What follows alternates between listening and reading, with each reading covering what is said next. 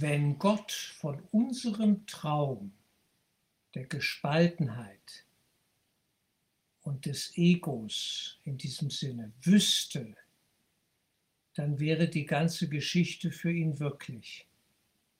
Dann wäre wirklich etwas schiefgelaufen und dann hätten wir ein ernstes Problem.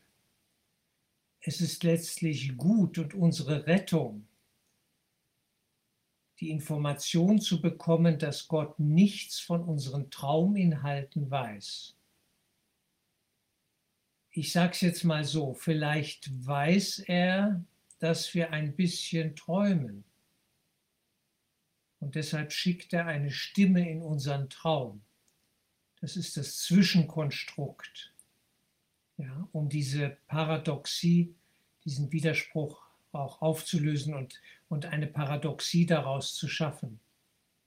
Gott schickt in unseren Traum den Heiligen Geist, seine Stimme. Und dieser Heilige Geist oder auch in persona Jesus weiß von uns, dem Gottessohn, dass er vergessen hat, wer er in Wahrheit ist und dass er von seltsamen Dingen träumt, von Körpern, von Städten, von Dörfern, von Landschaften, von Tieren, von Pflanzen, von Steinen, von all diesen Dingen der Welt, von Kriegen, von Mord und Totschlag. Der Gottessohn Adam träumt schlecht und er braucht eine helfende Hand, die ihn weckt sanft.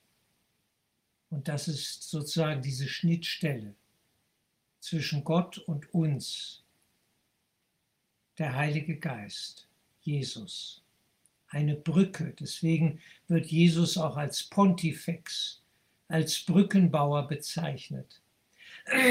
Er ruft uns zu sich auf diese Brücke, dass wir zurückkehren in die Wirklichkeit des reinen Geistes.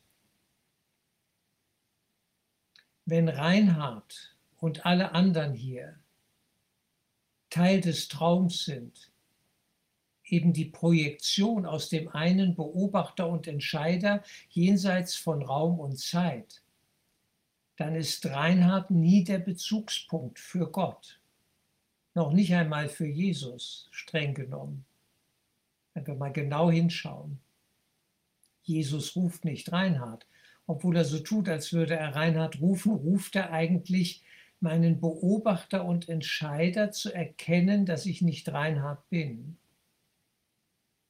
Ich kann es nur so ausdrücken. Ich weiß, es ist für viele erstmal schier verwirrend und unerreichbar scheinbar. Aber wir werden uns mit dieser Thematik auseinanderzusetzen haben, wenn wir verstehen wollen, was hier eigentlich abläuft. Der Beobachter und Entscheider ist die Instanz, die im Kurs von Jesus ständig angesprochen wird. Und der Beobachter und Entscheider ist die uns verbliebene Macht, die wählt zwischen genau zwei Möglichkeiten, zwei Denksystemen. Dem Denksystem des Egos, sprich der Trennung, der Spaltung von Gott, und dem Denksystem des Heiligen Geistes, welcher die Stimme für Gott ist und uns ruft zurück in den Frieden des Vaters. Diese beiden Möglichkeiten haben wir. Um mehr geht es ja gar nicht. Und es geht nicht darum, irgendwelche irdischen Probleme hier zu lösen. Aber die irdischen Probleme und Themen, die uns hier bewegen, können als Klassenzimmer vom Heiligen Geist benutzt werden, damit wir die geistigen Gesetze kennenlernen, damit wir merken, was von mir ausgeht, kehrt zu mir zurück. Was ich dem andere gebe, anderen gebe oder nehme, gebe oder nehme ich mir selbst. Wie soll ich denn das lernen ohne Klassenzimmer? Deswegen ist diese Welt, diese Traumwelt hier so bedeutsam und hilfreich und wichtig, wenn der Heilige Geist uns da durchführt. Er kann das nutzen und das tut er in wunderbarer Art und Weise.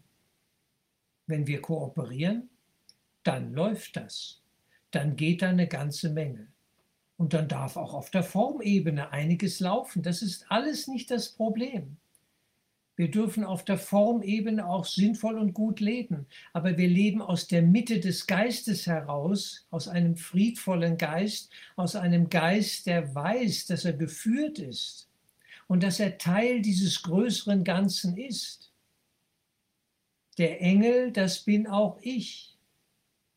Die Engel haben es mir mal gesagt, ja, Reinhard, du bist auch wir und wir sind du. Da gibt es keine Trennung. Ich habe das damals gar nicht verstanden.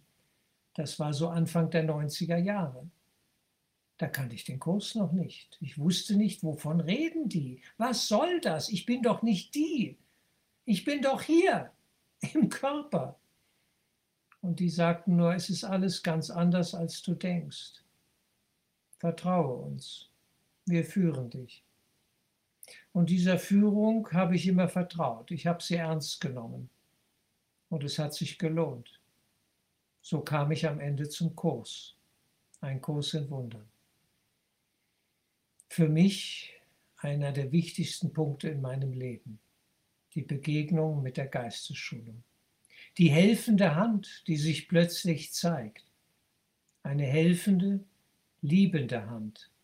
Ein Ruf aus der Ewigkeit an mich, der ich das Ewige auch bin in Gott. In ihm ist das Leben, im Geist, im Himmel. Unzerstörbar, rein und klar wir sind das. Wir können nichts anderes sein. Jenseits aller Träume.